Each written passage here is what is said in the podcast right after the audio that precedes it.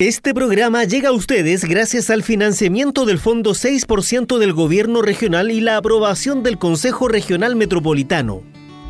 Iniciaremos un viaje al interior de nosotras. Bucearemos en relatos, reconociendo estereotipos y escuchando a la comunidad femenina de San Joaquín. Acompáñanos en Ser Mujeres. En la conducción, Loreto Donoso Maldonado, con especialistas y mujeres inspiradoras. Presentamos Ser Mujeres.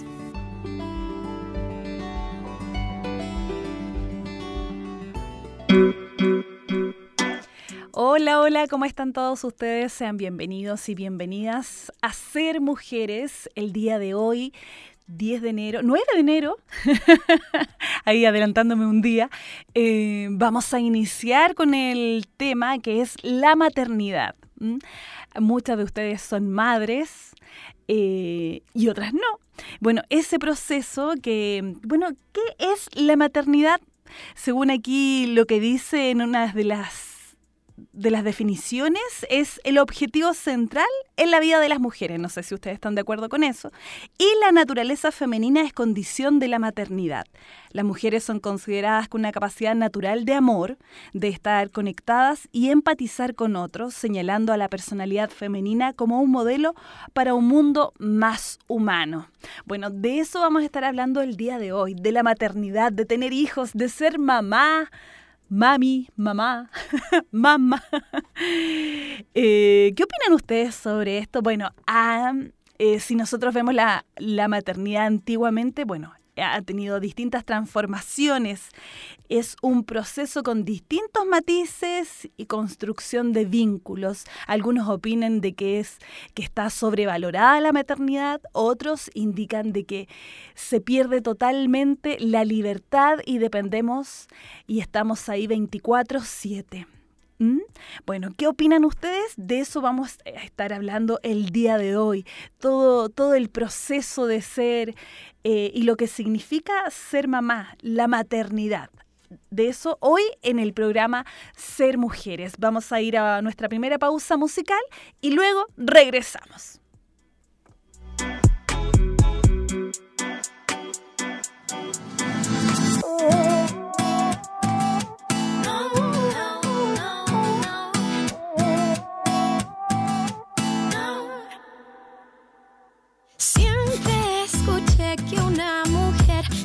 Que ser todo eso que no quiero ser. Nunca pregunté que estaba mal o estaba bien. Mi única verdad es no ceder. Soy suficiente, soy muy valiente, poco obediente, intransigente, como un clavel,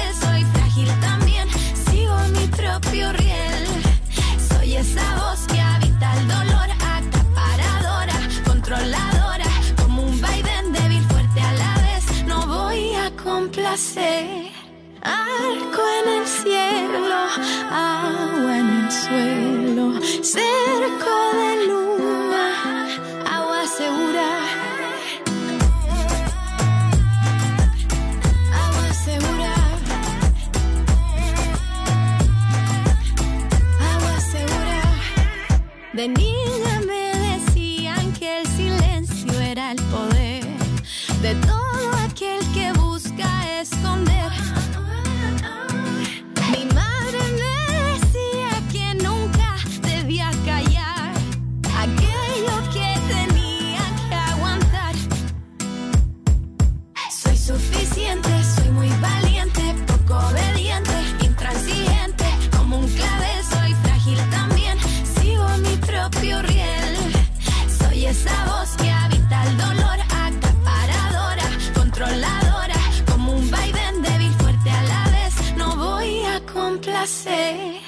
arco en el cielo, agua en el suelo, cerco de luna, agua segura.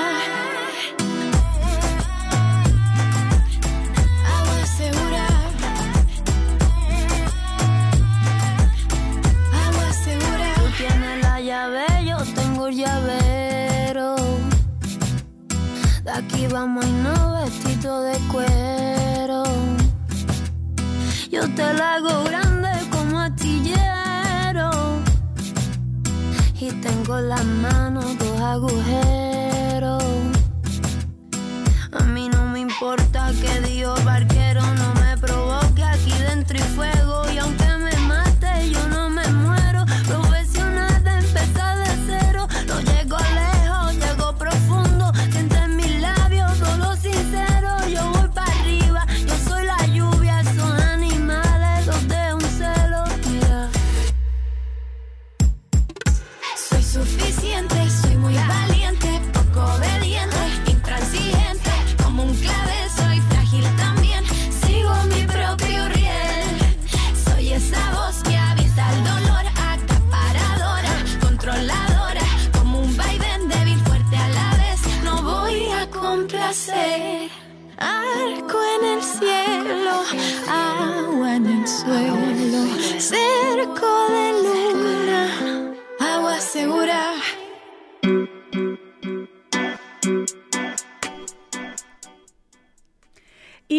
regreso acá en el programa Ser Mujeres y lo decíamos al inicio que vamos a estar hablando sobre la maternidad. Y según Plus, eh, ¿qué significa ser mamá? Bueno, dicen que es algo complicado, yo todavía no lo he vivido, no sé si lo voy a vivir. La maternidad es al mismo tiempo una relación, una construcción social, un trabajo a tiempo completo y una identidad. Se estima que el 85% de las mujeres han parido un hijo o una hija, lo que hace de la maternidad, o al menos pensar en ella como una parte importante en la, en la vida de la mayoría de las mujeres. En la cultura popular, las expectativas acerca de la maternidad son a menudo basadas en ideologías así como de, de mujeres de clase media. Las madres son a menudo vistas como competentes y afectuosas y son admiradas por estos rasgos. Las madres, por ejemplo, en la televisión y en el cine sacrifican todo por el cuidado de su progenitor. Pero esta narrativa no representa todos los tipos de madres. No, no, no. Quizás ahí usted no se identifica o quizás sí. Cada experiencia de maternidad es única y puede significar algo diferente para cada persona. Por ejemplo, eh, la maternidad no es siempre biológica. Lo que sí es cierto es que hay una intersección entre la maternidad y la biología femenina.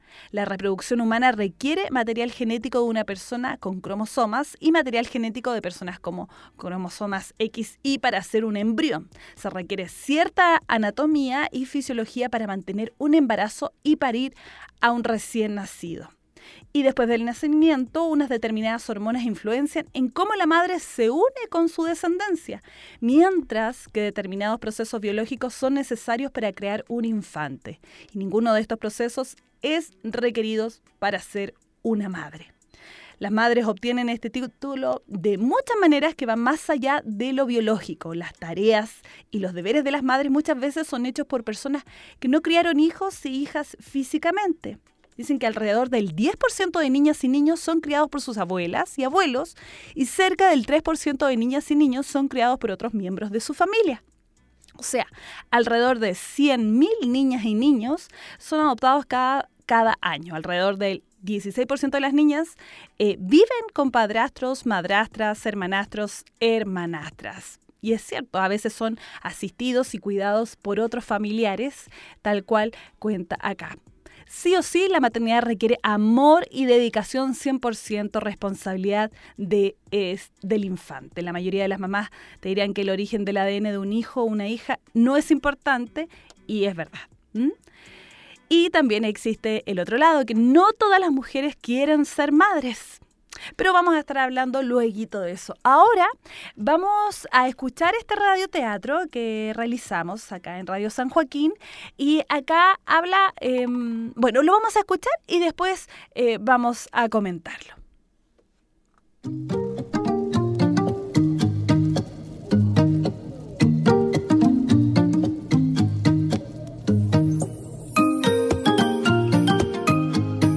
Mamá, mire, voy a llevar este pilucho y estos zapatitos en caso de cualquier cosa. Sí, hija, llévele nomás, porque hay que llevar ex- extra. Uno nunca sabe. Ay, mamá, estoy tan nerviosa. Ay, hija, tranquila, si todo va a salir bien. Ay, ay, mamá, es que la he pasado tan mal en este embarazo. En el de Luciano no fue así, tampoco en el de la Paula. Todos los embarazos son distintos, pues, hija. Imagínate mi mamá Tu abuelita, que tuvo 12 hijos. yo no sé cómo lo hizo mi abuelita, mamá, realmente. Bueno, es que antes la vida era muy distinta. Poco y nada se sabía para prevenir los embarazos. Mi viejita le tocó pesado. Sabes, mamá, yo quiero operarme. Tener a Fernandito y operarme para no tener más bebés. Hija, si es su decisión, yo la entiendo. Mañana nos toca con el doctor y ahí le vamos a decir. Úrsula Vargas. Buenos días, doctor. Buenos días, doctor. ¿Cómo te va, chiquilla? ¿Cómo, ¿Cómo te has sentido? Bien, bueno, en las noches ya no duermo. Nada, no duermo nada. No sé en qué posición ponerme, doctor. Bueno, pero ya queda poco. Este chiquillo viene muy, muy bien. Oiga, doctor, qué bueno. Eh, ¿Sabe? Nosotros queríamos hablar con usted. Con mi esposo lo hemos conversado bastante y, y finalmente tenemos una decisión. Yo, yo quiero operarme. Ya no quiero tener más hijos. Oh. ¿Y lo pensaron bien? Sí, doctor. Mm. Bueno, yo la verdad es que no estoy muy de acuerdo con esto porque usted se ha puesto en el caso de que ni Dios lo quiera, pero pierda alguno de sus hijos o se divorcie y tenga otra relación y quiera tener hijos con esa otra persona. No, no habíamos pensado en eso, doctor. Yo creo que usted no debe operarse. Protéjase, pero no se opere. Amor, yo creo que el doctor tiene razón. O sea, si pasa algo y queremos tener otro bebé. Perdón, pero es mi cuerpo. Tenemos dos hijos y uno en camino. Ni mi cuerpo ni mi mente resisten más. Nosotros somos siete hermanos. Oiga, doctor, pero tampoco hay bolsillo que resista. Amor, nosotros lo conversamos en la casa y tomamos una decisión. Dijimos que sí, que yo me iba a operar. Pero el doctor... Yo no opero. Tendrían que ver a otro doctor. ¿Qué?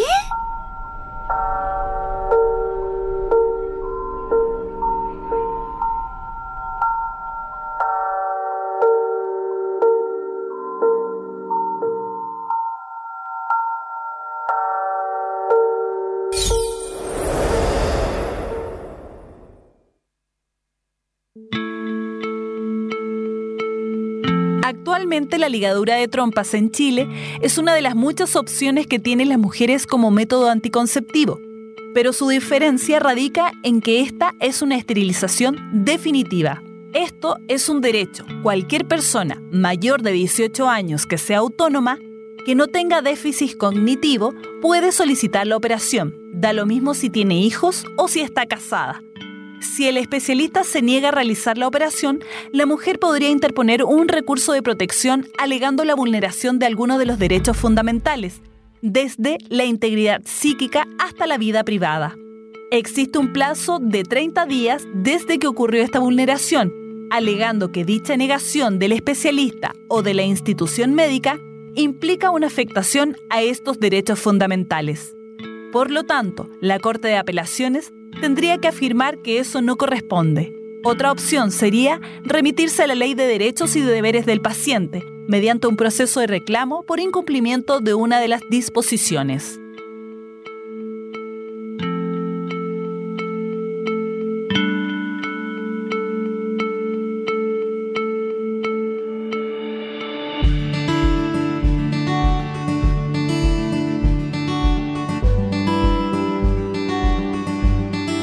Esta campaña radial llega a ustedes gracias al financiamiento del Fondo 6% del Gobierno Regional y la aprobación del Consejo Regional Metropolitano.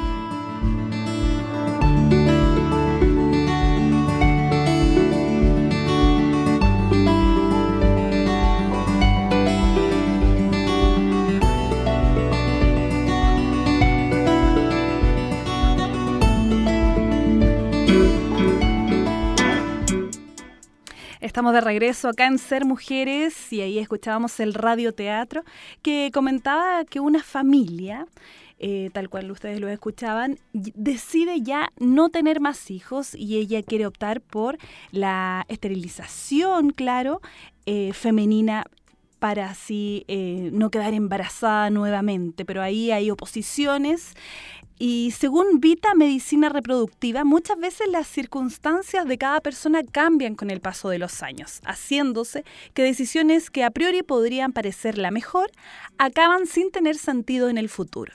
Son muchas las mujeres que ya habiéndose sometido a una ligadura de trompas se empiezan a plantear el volver a ser madres debido a diferentes razones personales presentadas gracias a los avances realizados en ciencia, lo que hace unos años se consideraba como un método de esterilización femenina permanente, hoy es posible que una mujer pueda ser madre nuevamente, ya sea a través de una cirugía mayor o bien a través de una fecundación in vitro. La fecundación in vitro suele ser, por norma general, la elección más frecuente y recomendada para todas aquellas mujeres que se han sometido a una ligadura de trompa y quieren ser madres, debido a que permite conseguir el embarazo deseado sin necesidad de pasar por ningún procedimiento quirúrgico. Es por esto que existe esta, esta nueva entrada. Ahora, ¿qué es la ligadura de trompas? Bueno, la ligadura de trompas es un procedimiento quirúrgico cuyo objetivo es que las trompas no sean permeables. Una vez realizada esta maniobra, la paciente es y será capaz de quedarse embarazada de forma natural, ya, ya, ya que se trata de un método anticonceptivo. Este procedimiento es llevado a cabo vía laparoscopía, bien lo, voy a repetir, vía laparoscópica bajo anestesia general y se trata de una cirugía mínimamente invasiva, lo cual permite el alta hospitalaria al mismo día y se puede ser madre tras una ligadura de trompas, no hay razón para alarmarse, ya que gracias a las técnicas de reproducción, reproducción asistida es posible quedarse embarazada aún habiéndose sometido a una ligadura de trompas. Ahí lo decíamos al inicio, destacando que si esta ligadura de trompas es realizada antes de los 40 años, las probabilidades de conseguir quedarse embarazada aumentan con respecto a si se hacen pasada esa edad. Así que también hay distintos eh, tratamientos de fertilidad y... Em, bueno, ha cambiado mucho. Eh, antiguamente, si nosotros revisamos hacia nuestras abuelas, bisabuelas, ¿cuántos, ¿cuántos hijos tenían? Nueve, diez, incluso doce. Y todo ahí ha ido cambiando. Ahora una familia, eh, dos o tres o un hijo o hija y también la edad en que se queda, se tenían, eh, comenzaban sus relaciones sexuales, embarazos o matrimonios, también eh, ha cambiado antiguamente. 12, eran adolescentes, 15 años, 17 años, eh, nuestras madres, 21 em, años, hay algunas como más tardías, dependía mucho del tipo de, educación también que tenían ahí las mamás, porque algunas no pudieron optar a una educación superior o no terminaron sus estudios y se casaron rápidamente, o algunas no se casaron, o las casaron también, eh, solía suceder, y tampoco existían...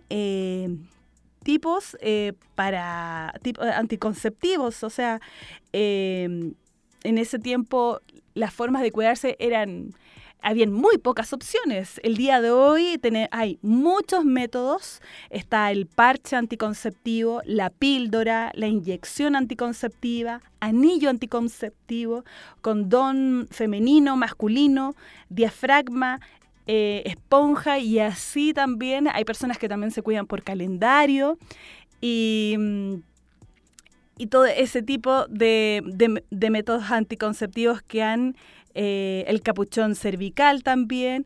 Y uno lo puede elegir eh, de acuerdo ahí a su a su, a, su preferencia, ¿cierto? Bueno, todo, eh, todo esto ha ido cambiando sobre todo este proceso de maternidad, de lo que nos lleva a la maternidad. Y decíamos de que ha, ido evolucionando. Por ejemplo, las mujeres tienen menos probabilidades de morir en el parto. Em, Aquí, por ejemplo, estas tragedias son menos comunes hoy en día. Durante el último cuarto de siglo, la mortalidad materna se ha reducido en un 40%. Ha sido un gran logro, pero está mucho de los objetivos mundiales. Por ejemplo, en el CIP, CIPD eh, de 1994, los dirigentes se propusieron reducir la mortalidad materna en 75 de cada 100.000 nacidos vivos. Hoy en día la tasa de mortalidad materna es de 216 muertes por cada 100.000 nacidos vivos. Esto significa que más de 800 mujeres mueren cada día al dar a luz. La mayoría de estas muertes son eh, evitables, dice acá. Sí. Más mujeres se hacen madres bajo el cuidado de una partera calificada como una comadrona, matrona. Una de las principales razones por las cuales las muertes maternas van disminuyendo, claro, todas van a, asisten a sus controles, ¿cierto? Entonces hay una regulación, un, un acompañamiento en, en cuanto al proceso y también un aprendizaje. Eh, ahora las mujeres son más propensas a ser madres por elección que por casualidad, como lo decíamos anteriormente, en los últimos 25 años la prevalencia de uso de anticonceptiva aumentó en un 25%, los embarazos no deseados disminuyeron en un 16%. Y bueno, con los anticonceptivos uno no tan solo puede disminuir embarazos, sino que también enfermedades venéreas, que eso también es muy importante.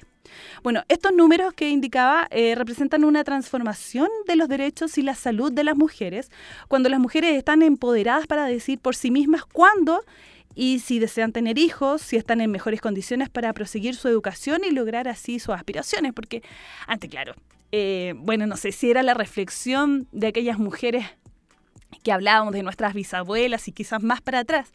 Pero ahora, claro, hay toda una logística. Eh, primero la mujer desea terminar sus estudios, lograr em, buena posición laboral, viajar y en fin, y cuando ya luego eh, tiene alguna de estas, ya estás como estable emocional, laboralmente, eh, da la elección hacia embarazarse, a tener familia incluso, eh, no importando si existe eh, el padre, sino que también muchas veces opta por hacerlo sola. Las madres tienen menos hijos, claro, era lo que hablábamos. La tasa de fecundidad promedio mundial era de 2,9 nacimiento por mujer. Hoy ha disminuido en un promedio de 2,5 y se espera que este descenso continúe. Claro, estos cambios reflejan la creciente toma de conciencia de la libertad reproductiva, según eh, la cual un mayor número de mujeres y parejas pueden decidir el número de hijos que desean tener, los intervalos entre los partos y el momento adecuado para tenerlos. Sí, pues. Eh, es importante eso también, hay que haya conciencia, conciencia digo, eh, sobre eso, porque si no podemos tenerlos bien económicamente, con salud, educación, eh, estamos vulnerando ahí los derechos.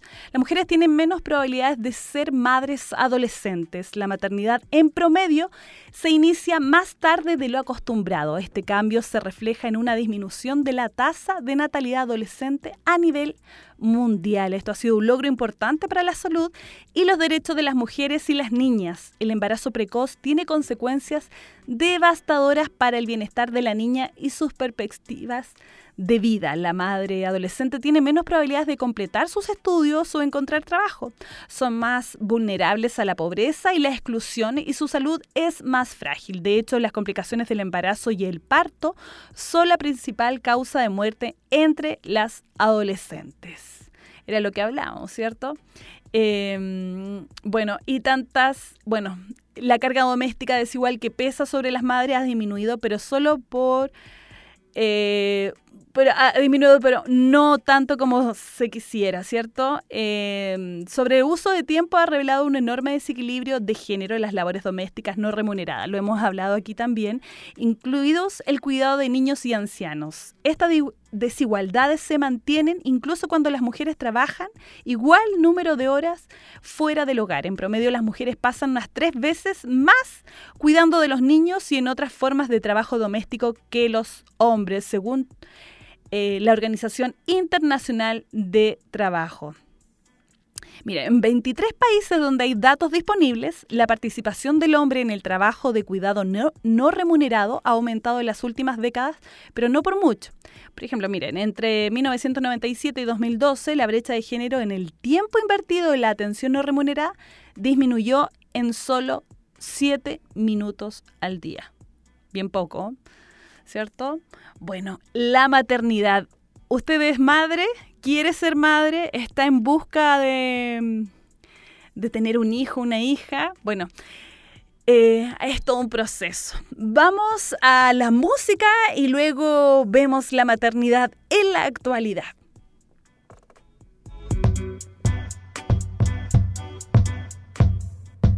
Diablo rojo, diablo verde, calaveras y ampollas Aquí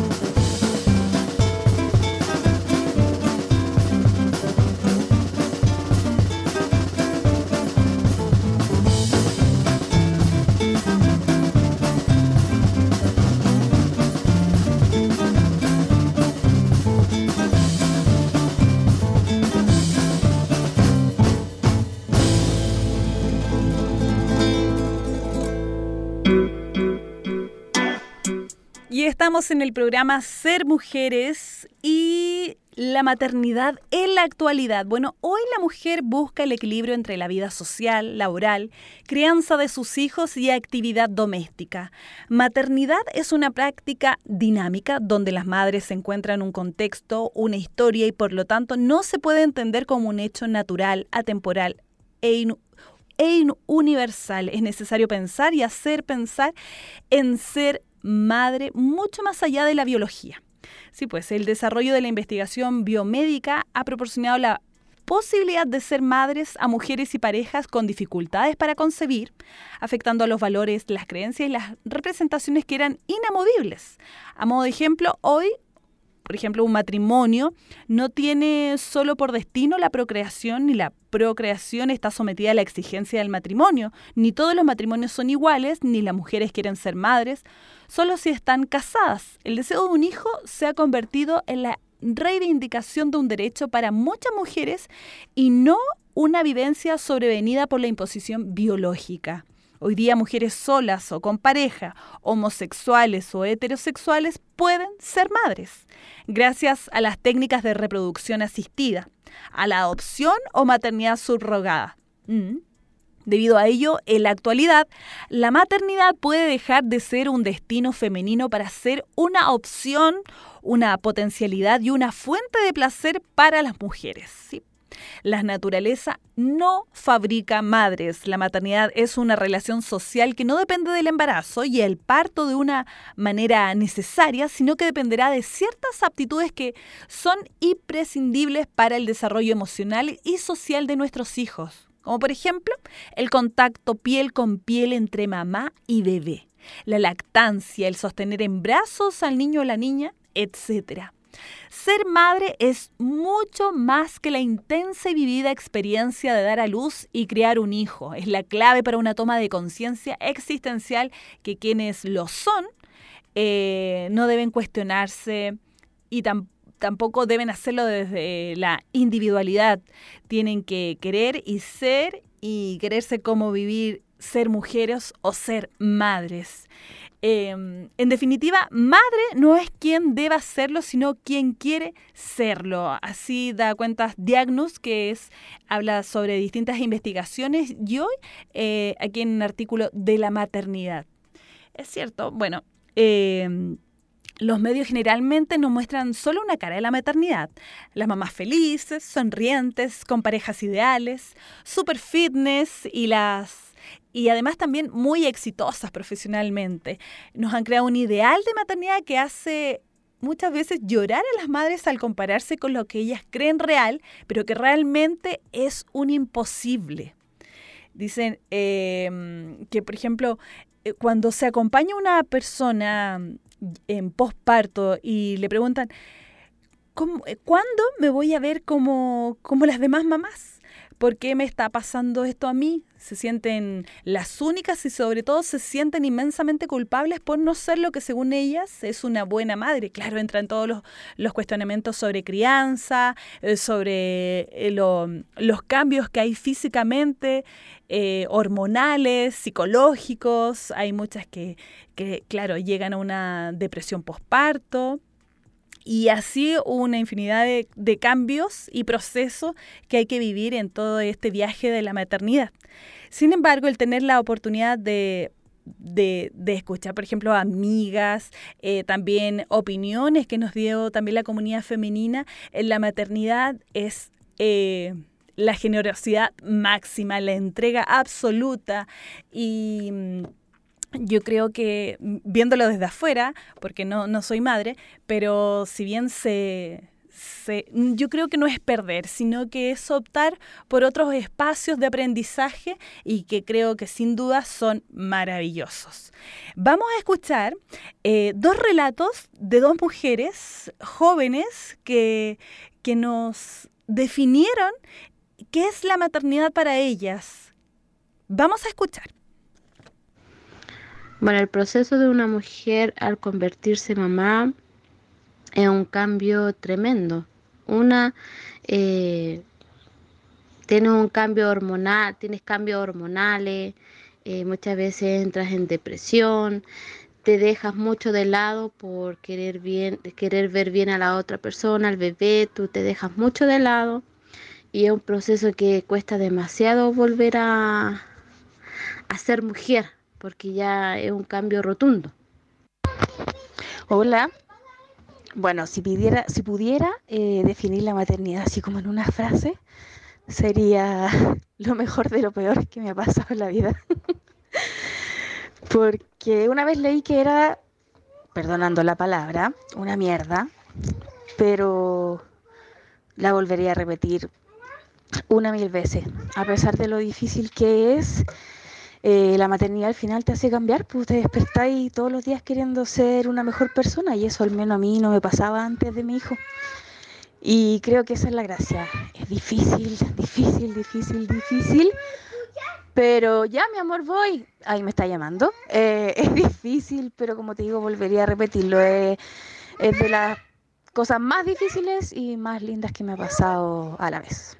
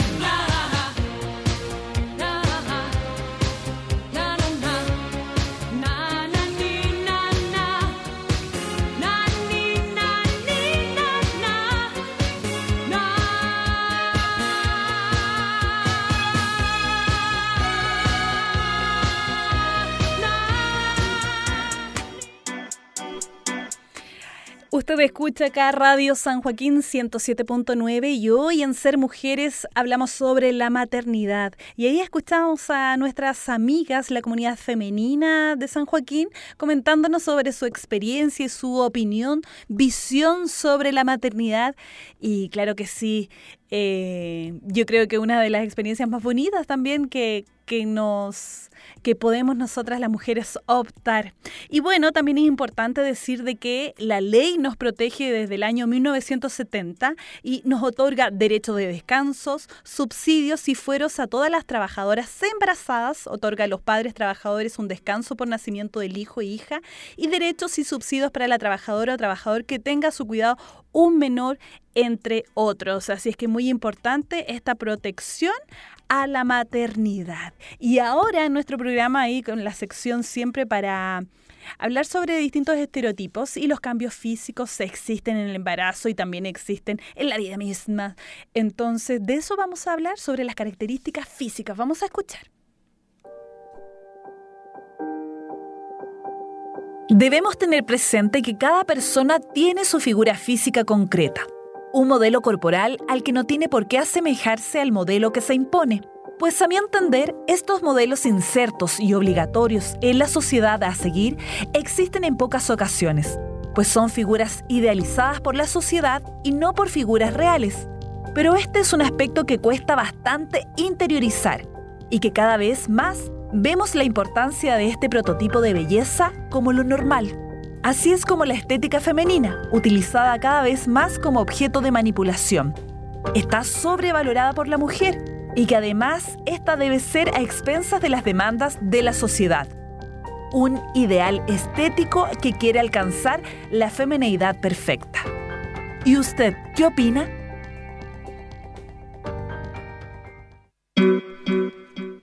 Efectivamente, hoy las características físicas acá en el programa Ser Mujeres, y es cierto, hay distintos estereotipos sobre lo que es una figura hermosa para nosotras, y las figuras son hermosas cuando están saludables, sin duda. Eh, pero ser saludable no significa ser una flaca, delgada, raquítica, o nada de esos estereotipos que... O, prototipos que nos impone muchas veces el cine, la televisión, la publicidad. Eh, y también es importante, bueno, eh, ahí salió una... Mm, recuerdo hace poco en la televisión o en las redes sociales una figura pública opinando sobre los cuerpos de otras personas y es importante que, eso ya, mm, esa práctica ya no se realice eh, solo a no ser de que le pidan su opinión, pero debemos ser muy cuidadosos y también muy respetuosos. Vamos ahora ya a finalizar el programa y lo tenemos que hacer obviamente con nuestras mujeres inspiradoras. Y el día de hoy eh, destacamos a Isabel Allende, escritora y periodista chilena, que recibió en medio de polémicas el Premio Nacional de Literatura en el año 2010. Es, es, reconocida mundialmente por su obra narrativa, la que ha sido traducida más de, escuche bien, 30 idiomas y ha vendido millones de copias en todo el mundo. Ella nació el 2 de agosto de 1942 en la ciudad de Lima, Perú, del matrimonio de Francisca Yona Barros con el diplomático Tomás Allende Pez, primo del expresidente Salvador Allende. A los tres años de edad, tras la separación de sus padres, regresó a Chile junto a su madre y hermanos. Permaneció en el país hasta el año 1953, año en que se trasladaron a Bolivia primero y luego a Beirut, Líbano, junto al segundo marido de su madre, el diplomático Ramón Huidobro. Cinco años más tarde, en 1958, la joven Isabel volvió a establecerse en nuestro país, donde se inició en el mundo laboral trabajando para, para la FAO, organismo de las Naciones Unidas, y se casó con Miguel Frías, con quien tuvo dos hijos, Paula y Nicolás. La relación de Isabel Allende con la escritura profesional comenzó en el año 1967 con su trabajo periodístico en la revista Paula. En esta publicación dirigida principalmente a mujeres, formó parte del equipo editorial, redactó reportajes, realizó entrevistas y hasta tuvo su, eh, su propia columna de humor llamada Los Impertinentes. Durante esta época participó en televisión y en otros medios escritos como la revista infantil Mampato, la que dirigió entre los años 1973 y 74 y escribió las obras de teatro El Embajador, La balada del medio pelo y La casa de los siete espejos instalada la dictadura militar en Chile en el, año 1975, Isabel Allende decidió abandonar el país junto a su familia rumbo a Venezuela, nación donde residió por 13 años. Allí emprendió su carrera como novelista con la publicación de La Casa de los Espíritus en 1982. La positiva recepción y el éxito de ventas de su ópera prima prepararon el camino para sus dos siguientes novelas, De Amor y de Sombra y Eva Luna, títulos que le granjearon una notable popularidad que trascendió rápidamente las fronteras latinoamericanas gracias a sucesivas reediciones y a la traducción de sus libros. En el año 1988 la autora emigró a Estados Unidos donde publicó Cuentos de Eva Luna y El Plan Infinito. Ese mismo año su hija Paula fue hospitalizada en España, afectada de porfiria, enfermedad que le mantuvo en coma por varios meses y que finalmente le produjo la muerte a los 28 años de edad.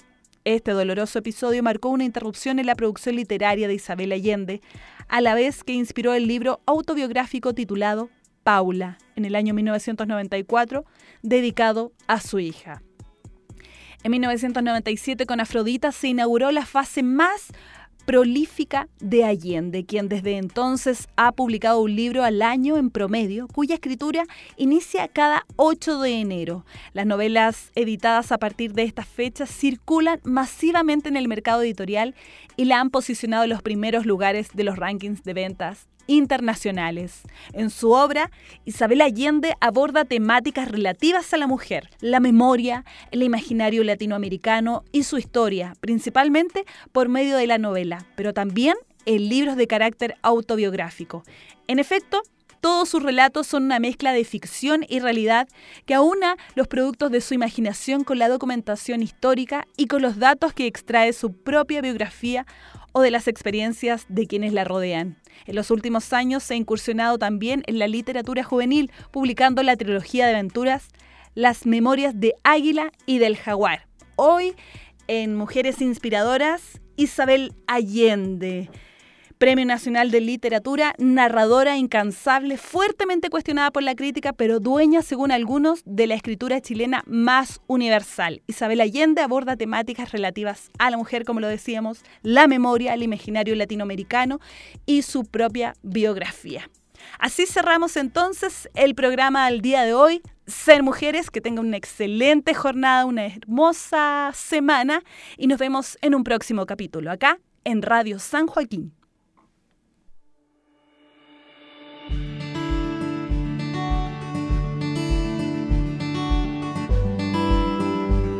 Y llegamos al final de este viaje. Les esperamos en una próxima oportunidad. Gracias por su sintonía.